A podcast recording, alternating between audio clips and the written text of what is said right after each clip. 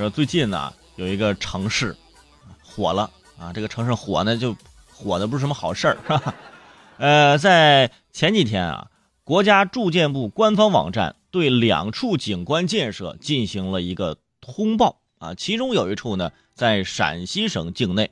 通报指出，说陕西省韩城啊，就是韩城市，在这个西域高速韩城出入口景观提升工程建设当中，刻意追求鲤鱼跃龙门的形象效果，建设超大体量的这个假山和瀑布。人造水系以及亮化工程总投资是一点九亿元，其中，呃，无实用功能的假山造价高达是每平方米两千元。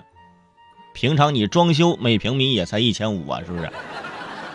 该项目景观工程脱离地方实际，盲目造景，投资过大，造价过高。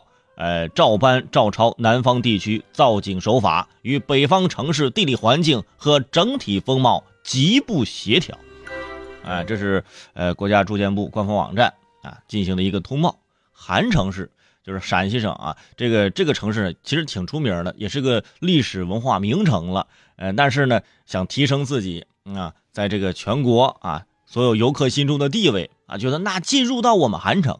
是吧？这车开进来就在高速入口的位置，我们弄一个大的鲤鱼跃龙门，是不是？那一来就能代表我们韩城啊，就一说明我们城城市鱼做的好啊！你不说我还以为你这有海鲜呢，是不是？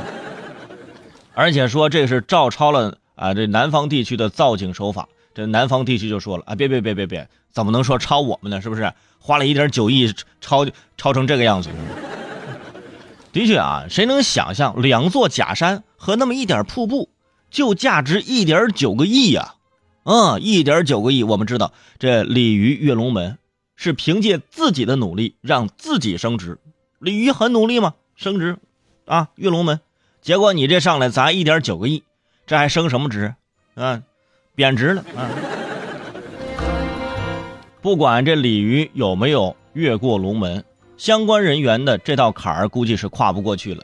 不过每个地方的高速出入口啊，的确会特意建造一点东西来展示城市的精神。呃，有设置大屏幕的，有摆上花花草草的，有拉上横幅的，是吧？心意到了就行了啊！你说你花了将近两个亿，就为了欢迎我啊？都说送礼啊是可以礼轻啊情意重啊，礼重的话，你我怎么回礼？啊，只能说没有买卖就没有挣差价呀，是不是？你这一点九亿得好好查查，两座小假山，一个小瀑布，一点九亿，怎么着？这钱是用来买什么？买水了吗？这是啊？其实告诉各位啊，真正代表一个城市魅力的，不是这些奇葩景观，啊，在国内有很多城市有类似于这样的景观，啊，一进去啊就看着特别的大，然后看完这个景观之后。城市里面啊特别破啊，但是郊区啊那高速入口或者哪个城市的边上啊就特别好看，这有什么用呢？啊，城里的老百姓根本就享受不到这些福利，它而且也不是福利呀，是不是？而且就在高速入口，你弄这么个景观，大家也不能下车拍照啊，是不是？车直接就开过去了啊，不能拍照的景观，你要它干啥啊？